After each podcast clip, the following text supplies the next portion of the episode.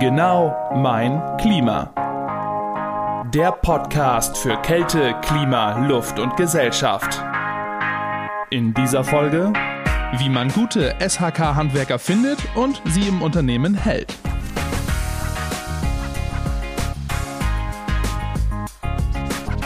Moin und herzlich willkommen zu Genau mein Klima. Wir finden keine Leute und wenn, dann keine guten. Wenn dir das nicht ganz fremd vorkommt, dann bist du hier vielleicht ganz richtig, denn wir sprechen heute über den Fachkräftemangel gerade im SHK-Handwerk. Der ist nämlich hier längst angekommen, aber Kopf in den Sand stecken bringt ja nichts. Deshalb habe ich gesprochen mit Dimitri Krasontovic, der ist Geschäftsführer von Candidate Flow. Das ist eine Agentur, die sich auf das SHK-Handwerk spezialisiert hat und zwar konkret mit der Fragestellung, wie schaffen es SHK-Handwerksunternehmen, gute Leute zu finden und dann auch langfristig zu halten. Wie die das machen, die identifizieren wechselwillige Handwerker und zwar hauptsächlich über deren Social-Media-Aktivitäten und sorgen eben dann dafür, dass diese Handwerker das suchende SHK-Unternehmen eben kennenlernen hauptsächlich über gezielte, gezielt ausgespielte Social Media Posts und ähnliches. Also, Dimitri kennt ziemlich genau die Probleme der vielen SAK-Handwerksunternehmen, die wir so haben und hat auch die ein oder andere Idee im Köcher, äh, wie man es denn schafft, gute Fachkräfte langfristig zu angeln. Also die Stiefel an und Route zusammengesteckt. Wir gehen auf Hecht oder so. Dimitri, bist du da? Hallo Nils. Hi, Dimitri, moin. Du äh, sitzt in deinem Büro in Düsseldorf, ist das richtig? Das ist korrekt, ja. Sehr gut. Und wenn du so rausguckst aus dem Fenster, dann siehst du vielleicht in den Straßen ein bisschen, naja, schon Weihnachtsbeleuchtung. Wir nähern uns nämlich dem Jahresende. Äh, immer so eine Zeit, wo man eigentlich irgendwie hofft, dass es ein bisschen ruhiger wird, dass man sich auch mal ein paar Gedanken machen kann, wie das Jahr so gelaufen ist und Pläne machen kann fürs neue Jahr. Wie ist es bei dir, noch große Projekte abzuarbeiten oder wird es schon ein bisschen ruhiger? Wir richten uns da nach dem Handwerk, die tatsächlich bis zum, bis zur letzten Weihnachtswoche noch aktiv sind. So sind wir es auch und gehen dann für zwei Wochen Urlaub, so wie die meisten Handwerksbetriebe, mit denen wir arbeiten. Ja, okay. Also immer alles unter Volldampf und dementsprechend immer schwierig, sich da mal auch einen Moment rauszunehmen, auch im täglichen Geschäft, auch für Handwerksunternehmen, ja. ähm, um sich auch mal Gedanken zu machen, wie es denn aussieht mit der Personalsituation und wie man denn auch im nächsten Jahr dann vielleicht nochmal ähm, offene Stellen besetzt kriegt. Aber das wollen wir mhm. dann dementsprechend heute mal machen und deshalb bin ich froh, dass du da bist, ähm, als Partner von vielen SHK-Handwerksunternehmen genau diese Frage nämlich zu beantworten, wie äh, ist an gute Leute gerade im Handwerk halt ranzukommen. Ne? Danke für die Möglichkeit, das mal zu beleuchten. Ja, sehr gerne. Dann steigen wir auch gerne direkt mal rein mit dem Ist-Zustand eigentlich. Also was, was beschreiben deine äh, Partnerunternehmen, mit denen du zusammenarbeitest? So, ähm, was haben die für Probleme? Ja, es fängt natürlich in Anführungszeichen mit der größten Problematik an. Es kommen kaum qualifizierte Bewerber rein. Was heißt das? Qualifiziert heißt, sie haben eine Ausbildung, sie haben bestimmte Jahre Berufserfahrung und können die besagten Anlagen auch verbauen, ähm, Störung warten etc. Das ist schon mal Grundproblem eins. Es kommen kaum welche rein und die, die reinkommen, ist halt, also höre ich meistens, sie wollen nur wegen Euro mehr wechseln. Das heißt, die Wechselmotivation ist nicht das, der Betrieb an sich, sondern die Möglichkeit, sich finanziell zu verbessern, was natürlich einem ja, Inhaber sofort die Bauchschmerzen macht, wenn ich den jetzt nehme für einen Euro mehr. Was passiert in einem halben oder einem Jahr oder zwei Jahren? Wird er dann nicht wegen einem Euro mehr wechseln? Und auf okay. der anderen Seite, und das ist das, was wir häufig hören, sind ein recht hoher Krankheitsmeldungsstand. Ähm, traust du dich denn dazu zu einer Aussage, woran liegt das zum Beispiel mit dem, mit dem hohen Krankheitsstand? Lässt sich das zurückführen auch auf eine höhere Belastung, die dann durch viele, viele Aufträge, die auf wenige Schultern äh, verteilt werden können, nur lässt sich das darauf zurückführen? Ja, es ist am Ende einfach auch eine gewisse Tendenz, also Unzufriedenheit letztendlich ähm, oftmals leidet, wenn man gerade so einen, gewissen Druck hat. Das Betriebsklima drunter. Das heißt, die Leute sind einfach nicht so motiviert, wenn sich also jemand morgens die Frage stellt, so hart wie es klingt, aber soll ich zur Arbeit gehen oder nicht? Keiner zwingt mich zur Arbeit zu gehen. Wir sind ein freies Land. Ähm, so, und da kommt einfach auch mal, und das merken wir gerade in der Winterzeit, steigt die Krankheitsquote. Natürlich kann es durch die Erkältungswelle sein, aber es ist oftmals einfach der, je höher der Stress ist, desto höher ist die Krankheitsquote. Das ist schon so. Ja, aber, aber trotzdem war jetzt der, der Punkt Gehalt das erste, was du genannt hast, ähm, obwohl dann nach deinen ähm, Beschreibungen, die du danach getätigt hast, hätte ich ja gesagt, dann ist vielleicht auch sowas wie äh, in einer anderen Firma ist das Arbeitsaufkommen irgendwie realistischer äh, zu handhaben. Sowas könnte ich mir dann ja auch vorstellen. Oder in ganz anderen beruflichen Bereichen weiß man ja auch dann mittlerweile, dass das Gehalt zwar natürlich immer noch eine wichtige Rolle spielt, ähm, aber sowas wie dann eben sich selbst zu verwirklichen viel wichtiger wird. Im Handwerk beschreibst du jetzt also, ist der Euro dann doch noch das ausschlaggebende, äh, der ausschlaggebende Faktor? Hm, nicht wirklich, nein. Das ist der springende Punkt. Es ist in den Bewerbungsgesprächen, die wir geführt haben, davon haben wir halt auch mit 600 Anlagemechanikern gesprochen, ist das Geld nicht der erste Grund, warum sich jemand ernsthaft bewirbt. Mhm. Nur die Bewerbungen, die unsere Partner in der Vergangenheit bekommen haben, waren Bewerber, die wegen dem 1 Euro wechseln wollten. Also ah, okay. wir haben nicht die richtigen Leute bekommen, die sie gerne hätten als Bewerber, sondern wenn sie schon Bewerbung bekommen haben, waren es die falschen. Okay, also eigentlich andersrum. Wenn man weiß, jemand kommt, weil er den Euro mehr kriegt, dann ist es erstmal fraghaft, ob er denn auch die notwendige Motivation mitbringt, so wie ein Schuh draus. Hochgradig fraghaft. Ja, okay. Ähm, jetzt haben wir aber erstmal dann eben über die Personen gesprochen, die eben schon in der Branche aktiv sind als Handwerker. Ähm, wobei, glaube ich, auch viele Firmen eben sagen, dass einfach zu wenig Leute noch den Handwerksberuf überhaupt, äh, überhaupt ergreifen wollen. Oder siehst du das nicht? Ja, es ist so. Es ist das Angebot und die Nachfrage klaffen extrem weit auseinander. Das muss man einfach fairerweise so sagen. Es ist auch so. Ist ähm, Handwerk nicht sexy oder woran liegt's? Ja, das Image vom SAK-Bereich ist nicht das allersexyste. Das muss man fairerweise sagen. Und wir arbeiten viel auch mit Elektrobetrieben oder SAK-Elektrobetrieben. Und da sieht das schon deutlich anders aus. Gerade das Thema Elektro finden die Leute einfach von dem Wort her, von den Möglichkeiten her viel attraktiver als klassisch das SAK. Und da ah, okay. wird natürlich also weniger ein Handwerksunternehmen, äh, Handwerksproblem als ein SAK-Problem.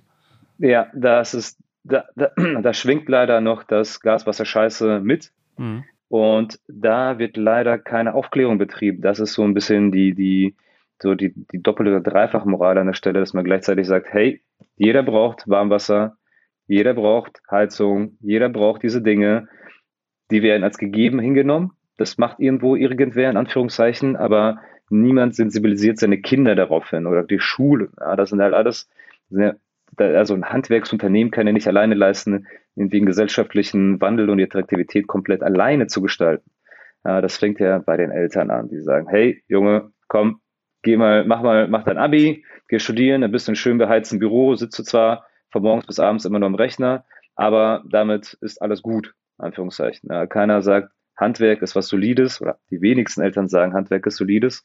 Und vor allem die Schulen, sie fördern das Thema mh, hm, nahezu kaum. Und da haben wir schon erlebt, dass Handwerksbetriebe sehr aktiv wurden und gesagt haben, wir gehen an die Schule, wir zeigen es den Leuten, sie sollen das erleben. Das Handwerk ist ja anfassbar letztendlich. Das ist ja der große Vorteil wollen in die Schule gehen und dann sagt klassischerweise ein Gymnasium, hm, nee, also das wollen wir jetzt nicht unbedingt. Bei mir im, im Kopf klingelt irgendwas. Ich glaube, dass es Per Steinbrück in seinem äh, Wahlkampf war, der mal so aufs Tableau gebracht hat, dass eigentlich das Image einer Ausbildung ähm, wieder äh, besser werden muss, äh, das Ansehen wieder zunehmen muss und nicht alle ähm, eben ein Abi machen müssen. Wobei man wirklich sagen muss, dass auch politisch seit vielen Jahren und äh, in unterschiedlichen Regierungskonstellationen ähm, schon lange eben das Ziel ist, höhere Bildung in der breiten Gesellschaft ähm, ankommen zu lassen. Ja. Weil wir, glaube ich, da auch wirklich bei dem Thema Babyboomer sind, ähm, wo auch einfach schon seit vielen Jahren auch politisch gesagt wird, äh, diesen diese Lücke auszufüllen, das schafft man eigentlich vor allem, indem man viel Bildung in der Gesellschaft ähm, äh, schafft, wenn man da einfach weiß, wer gebildet ist, der arbeitet auch mehr. Ähm, und so lassen, lassen sich vielleicht einige von diesen Lehrstellen dann eben ähm, von den weniger geleisteten Arbeitsstunden dann eben auffangen. Eine andere Strategie, und da habe ich mal was rausgesucht vom Bundesinstitut für Bevölkerungsforschung, die da so eine Studie gemacht haben äh, zum Thema Babyboomer. Ähm, die gesagt haben, also 2030 gehen fast eine halbe Million Menschen mehr in Rente, als Menschen ins Berufsleben neu einsteigen. Das ist so der, ja, herzlichen der Glückwunsch. genau, das ist so der Peak der, des Babyboomer-Ausstiegs 2030. Wenn man halt sagt, so ab 2025 trifft das den Arbeitsmarkt äh, verstärkt. Sagt aber gleichzeitig dieses Bundesinstitut, wir erwarten aber keine dramatische Entwicklung ähm, weil wir versuchen, die Arbeitsstunden, die dann fehlen, auf andere Bevölkerungsgruppen aufzuteilen. Und das sind zum einen ältere Menschen, ne, das haben wir schon das Rentenalter eben äh, erhöht, aber das sind dann auch vor allem Frauen. Und diese beiden Gruppen, ältere Menschen und Frauen, die sind dann in einem Handwerksberuf äh, bisher nicht so sehr zu finden. Also ältere, klar, wegen ähm, Arbeitsbelastung. Ähm, und wie sieht's ja. bei den, wie sieht's bei den Frauen aus? Wie beobachtest du das bei den Bewerbungen?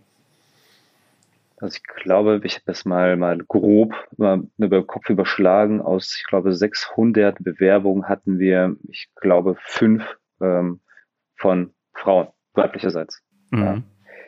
Also da es gibt in dem Bereich einfach kaum Frauen, für die es, also für die ist es einfach letztendlich gerade der SK-Bereich nicht attraktiv. Mhm. Äh, ähm, Elektrobereich ist das ein bisschen anders, aber auch nicht anders. Es ist im Grunde die gleiche Problematik wie im Kindergarten, wo, die, wo es heißt, wir brauchen mehr Männer, die im Kindergarten, Kindergärtner arbeiten, aber es ist einfach nicht so spannend anscheinend für Männer im Kindergarten und für Frauen im Handwerk. Okay, also positiv ausgedrückt kann man da sagen, es gibt zumindest ein Potenzial für die nächsten Jahre, wo man vielleicht noch mal ran könnte. Ne?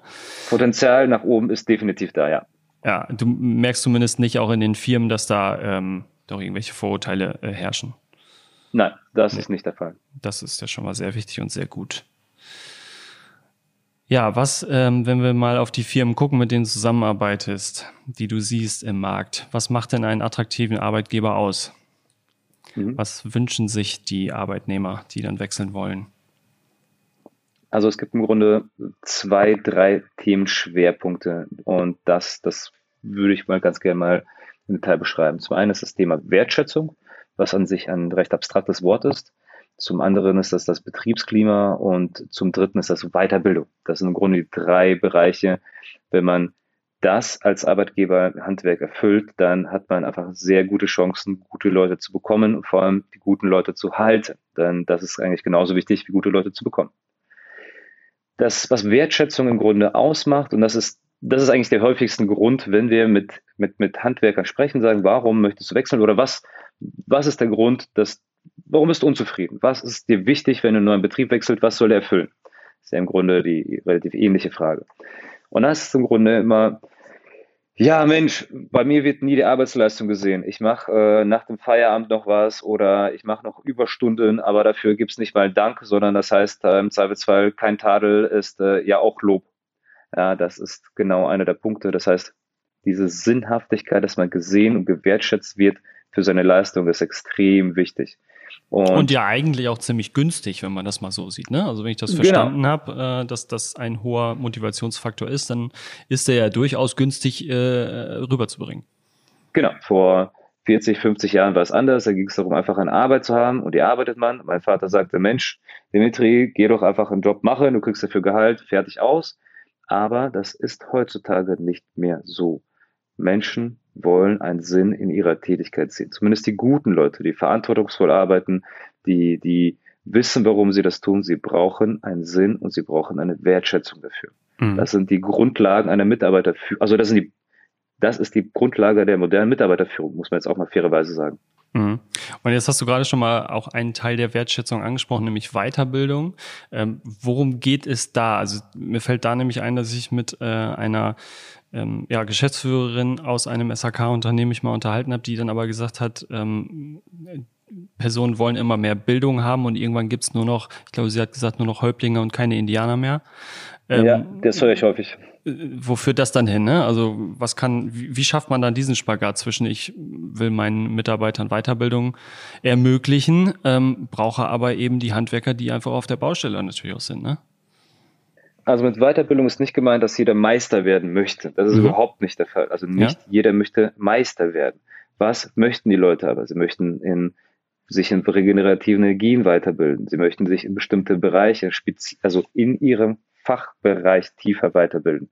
Es geht nicht darum, per se das Me den Meisterbereich zu machen. Das, ist, okay. das sind die wenigsten, die sagen wollen, ich will Meister werden. Nein, die mhm. meisten sagen, hey, ich möchte auf der Baustelle, ich möchte bei einer Weiterbildung zum Geräte, ähm, Weiterbildung zu dem Thema, also verschiedenste fachspezifischen Themen. Das ist der Punkt. Okay.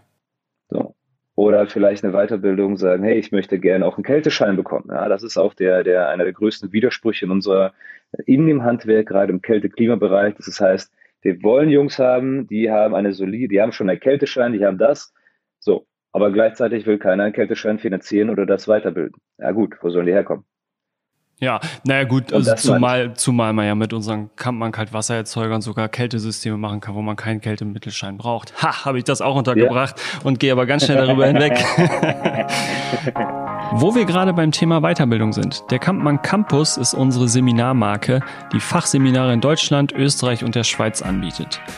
Bleib selbst am Ball oder fördere deine Mitarbeiter aktiv, auch als Wertschätzung. Von Grundlagenschulungen zum Thema Kältetechnik oder Schullüftung bis zu Expertenthemen wie TGA in Industriehallen oder Weiterbildungen zum Thema Projektmanagement in der HKL-Branche.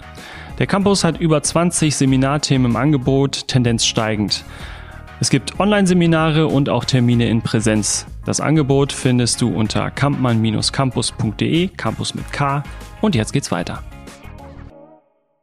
Was sind denn die üblichen Maßnahmen, die die Firmen noch machen, um neue Leute zu finden? Es sind, da, sind das immer noch so Klassiker wie Zeitungsanzeigen? Ja, also die Betriebe, die mit uns arbeiten, die haben das Thema Zeitung etc. eigentlich schon geistig längst abgehakt. Das ist eigentlich schon lange abgehakt.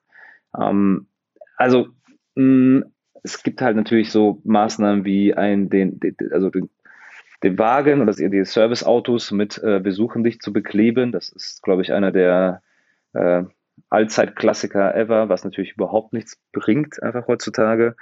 Ähm, aber im Großen und Ganzen merkt man, dass alle Maßnahmen äh, Verzweiflungstaten sind, wenn man so, wenn man so sagen darf, weil es sind alles Dinge, die schon in der Vergangenheit nicht geklappt haben und nur noch quasi auf Glück gesetzt wird. Also Zeitungen, ähm, Jobportale wie Monster, Indeed, Stepstone etc. wird versucht. Das Problem ist nur, Handwerker schauen nicht dort rein. Also die meisten, mit denen wir gesprochen haben, haben gesagt, dass sie die letzten fünf bis zehn Jahre nicht aktiv nach einem neuen Betrieb gesucht haben. Die suchen nicht aktiv, auch wenn sie unzufrieden sind mit dem aktuellen Betrieb. Tun mhm. sie nicht. Mhm. Weil sie sind im Zweifelsfall überlastet, die haben super viele Überstunden, sie kommen abends extrem spät nach Hause, 19 Uhr, 20 Uhr, sind völlig erschöpft. Wochenende erholen sie sich ein bisschen und so kommen sie, also so bleibt es quasi in diesem Kreis, dass man, dass, dass Leute, die unzufrieden sind, die schlecht behandelt werden, nicht aktiv suchen. Deswegen sind diese ganzen Maßnahmen, die darauf einzahlen, dass jemand dort aktiv danach sucht, sind relativ vergebene Liebesmühe. Was funktioniert tatsächlich, ist ähm, relativ viel Netzwerken, also viele Betriebe, die wir kennen, ähm, die auch außerhalb unserer Zusammenarbeit Leute finden, gehen über äh, Vereine, Verbände, die sind lokal engagiert, beim Fußballverein, da gibt's immer, ja, gibt's immer einige Handwerker, die man einfach auf einer persönlichen Ebene abholen kann und begeistern kann. Ja. Mhm. Allerdings, allerdings ist das natürlich mehr Zufall als wirklich Planungssicherheit bei der Thema ja. Fachkräftegewinnung. Okay, jetzt habe ich ja anfangs, ich habe ja schon mal beschrieben, was ihr macht, ähm, nämlich eben Wechselwillige identifizieren. Wie sehen das denn aber die Firmen? Also ist es zulässig von einem Wettbewerber ähm, Leute abzuwerben, da bei dem zu fischen oder haben da auch äh, einige Unternehmen und einige Verantwortliche ein Problem mit? Also ein moralisches Problem eigentlich. Um, ähm, es gibt die Betriebe, die klipp und klar sagen, das sind, also das sind Mitbewerber, die Anführungszeichen auch Freunde sind, die sie schon lange kennen, mit denen sie intensiv zusammenarbeiten, wo sie quasi ein, ähm, ich nenne es mal nicht Angriffspakt äh, geschlossen haben, bei dem es vorwiegend einfach darum geht, sagen, sich zu unterstützen und nicht sich quasi auszuhöhlen. Also da funktioniert das super. Gerade in den ländlicheren Regionen ist das sehr stark ausgeprägt. Mhm. Ähm, am Endeffekt, was häufig passiert, und das ist mit einigen Betrieben, denen wir gearbeitet haben, die sagen sich, naja, wir haben extrem viel Arbeit getan, ähm, Leute auszubilden, bei uns einen guten Spur zu halten. Dann kommen andere Betriebe um die Ecke und fischen die für ein Euro weg, quasi ja. von der Baustelle, vom Großhandel. Und da wächst irgendwann der Momentum, wo man auch sagt, naja gut, irgendwo ist man auch als der Nächste, wenn man sich selbst der Nächste. Ähm, und sie sagen, hey, wir wollen sie nicht aktiv abwerben, wir wollen sie nicht ansprechen, aber wir möchten mit irgendeiner Art und Weise dafür sorgen, dass diese, dass die Leute, dass die Fachkräfte die in anderen Betrieben arbeiten, auf unsere Leistung, auf unseren Betrieb aufmerksam werden und sich bei uns aktiv bewerben. Das heißt, die meisten Betriebe sagen sich, auf der Baustelle ansprechen ist also nicht nur unseriös, sondern fast schon asozial. Das wollen Felder tatsächlich häufiger sagen sich, nein, mhm. ich würde nie irgendwen auf der Straße oder auf der Baustelle ansprechen. Das ist unterhalb jeglicher, ja, Ehrenkodex, den man als Handwerker irgendwie gelernt hat. Ah. Deswegen kommen die halt zu uns und sagen, hey, zeigt, bringt uns bitte in die Sichtbarkeit bei den Leuten, die gerade unzufrieden sind. Und sie sollen sich dann freiwillig idealerweise bewerben. Wir wollen sie nicht dazu zwingen oder es den aufschwatzen. Okay. Also ein bisschen anfüttern und dann kommen lassen, so klingt das so ein bisschen. Das äh, genau. funktioniert dann und das ist dann die, die Spielart, die dann zulässig ist.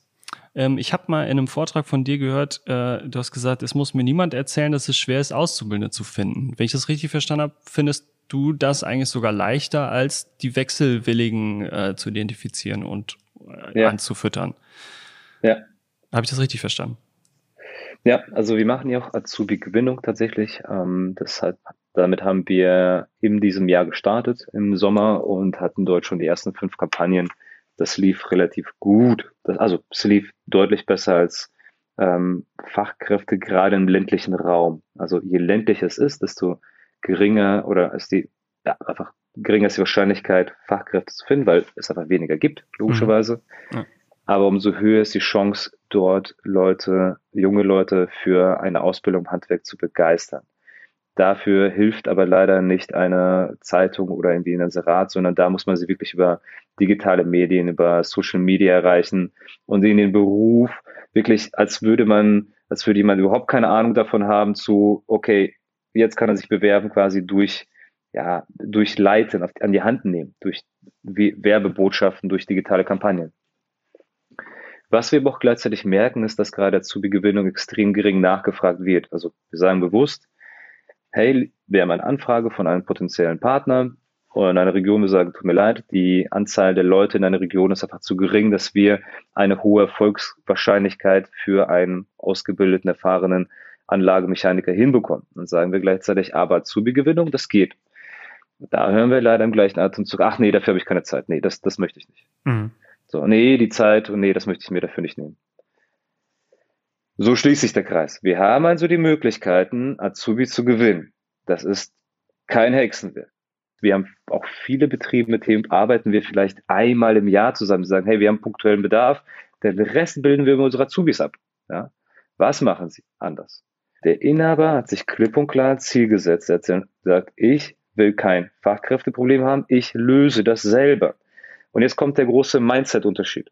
Jetzt in seinem Kopf sagt er nicht, die Gesellschaft, die Regierung, die Schule, irgendwer soll das tun, sondern er nimmt die Verantwortung bei sich. Er sieht die unternehmerische und gesellschaftliche Verantwortung bei sich. Er steckt die Energie da rein und es funktioniert. Was hat er gemacht? Um ein einfaches Beispiel zu zeigen.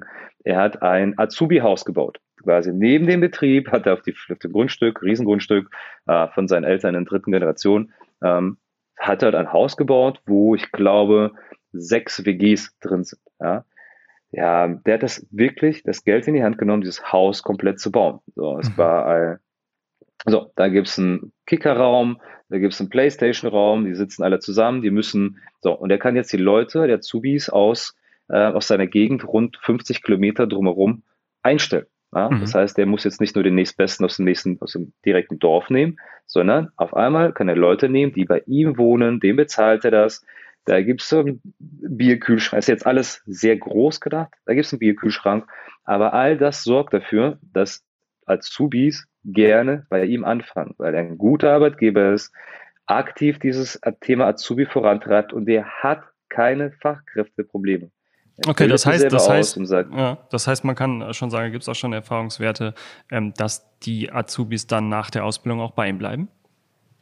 Die sind alle geblieben. Die okay. hatten keinen Grund wow. zu wechseln. Das war für sie, ja. das war für sie, der hat sie richtig, die richtigen Leute eingestellt, mit der richtigen Motivation, die Energie und Zeit in die Ausbildung. Natürlich hat er sie nicht selbst ausgebildet, aber er hat die Leute dafür abgestellt.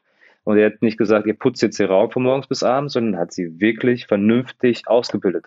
Und das wiederum ist eine Wertschätzung, die sie zurückgegeben haben, gesagt haben, Chef, ich wurde hier angesprochen, Großmarkt, ein Euro mehr, ich habe denen gesagt, die sollen sich sonst wohin äh, das reinstecken. Wirklich, sagten die so. Mhm. Das Thema ist gelöst für ihn. Ja, das sagt, für die nächsten 20 Jahre weiß er genau seinen Weg, was er zu tun hat, um immer wieder fünf bis zehn Azubis jedes Jahr zu bekommen, von denen am Ende zwei bis drei bleiben. Freue ich mich drüber. Und das zeigt einfach, dass es viel mit unternehmerischer Energie zu tun hat, die man da reinsteckt. Oder beklagt man sich einfach nur. Mhm. Ich schiebe nochmal an den Anfang von unserem Gespräch, wo wir schon mal gesagt haben, ist Handwerk nicht sexy oder zumindest ist SHK-Handwerk nicht sexy. Lass uns das mal zum Abschluss und dadurch möchte mhm. ich es jetzt einleiten, einmal umdrehen, denn du arbeitest ja mit den Unternehmen und arbeitest dann auch die positiven Botschaften heraus, die ihr dann ja platziert. Ähm, was ist, andersrum gefragt, eben doch sexy am SHK-Handwerk? Ja, was sehr häufig bei uns auch vorkommt und das, was wir merken, ist die, die Leute, die guten Leute in Anführungszeichen, die die Sinnhaftigkeit in ihrem Job sehen und auch einen hohen Beitrag zum Unternehmenserfolg haben, weil sie etwas, einfach die Sachen Qualität umsetzen, die sagen, gerade wenn sie Endkundengeschäft sind, äh, Heizung reparieren, sagen die wirklich, ich freue mich über das Lächeln der Oma Erna, wenn sie, wie in ihre Heizung läuft und ähm, wenn sie doch noch Trinkgeld mitgibt, freue ich mir mhm. einen Ast ab, weil ich weiß, ich habe einen guten Job gemacht. Ja, man ist ja auch wirklich sehr nah dran an der Lebenswelt der Kunden. Das ist ja äh, in kaum einem anderen Bereich so, das kann man schon sagen. Ne? Ja, und das ist einfach dieser Mehrwert, den die Leute auch merken, wenn sie eine vernünftige Arbeit machen. Sie sehen, dass das, was mit den Händen erschaffen, etwas Nachhaltiges ist und nicht irgendwie, äh, wie meine einer, in welche Tabellen irgendwie pflegt, die überhaupt keine Bedeutung für irgendwas haben, außer diese paar Kilobytes, die digital sind. so, und letztendlich, was die Leute sehen. Und das ist nämlich der Punkt Weiterbildung, ist diese Zukunftsperspektive, diese Nachhaltigkeit. Jemand, der Öl und Gas wann quasi verbaut oder repariert, der sagt sich irgendwann, ja gut, mein Beruf ist in den nächsten zehn Jahren ausgestorben. Stimmt, weil Öl einfach nicht mehr verbaut wird und auch mhm. von, von der Regierung nicht unterstützt, unterstützt mhm. wird. Das heißt, die Leute, die die ihren Job mögen, möchten, wollen sich halt dazu auch weiterbilden. Sie sehen auch die gesellschaftliche Verantwortung, die sie haben. Sie wissen, dass wenn sie regenerative Energien verbauen können, dann tragen sie dazu bei, dass einfach die Gesellschaft ein Stückchen besser wird dadurch. Und deswegen wollen sie auch Weiterbildung. So, und die Zukunftsperspektive lässt sich an der Stelle, glaube ich, äh, als auch äh, ja, nicht weiter, muss man jetzt nicht weiter erwähnen, denn das ist allen Leuten klar, die im Handwerk sind. Sie wissen, dass das eine stabile, zukunftsträchtige Geschichte ist. Ja, ich glaube trotzdem, dass wir den Punkt hast du angesprochen, die, die Rolle unserer Branche für die Gesellschaft und gerade auch für einen nachhaltigen Umbau des Gebäudesektors sehr, sehr wichtig ist und wahrscheinlich, äh, dass wir als Branche den auch noch nicht genug kommunizieren, auch für die gesamte Gesellschaft noch nicht genug kommunizieren.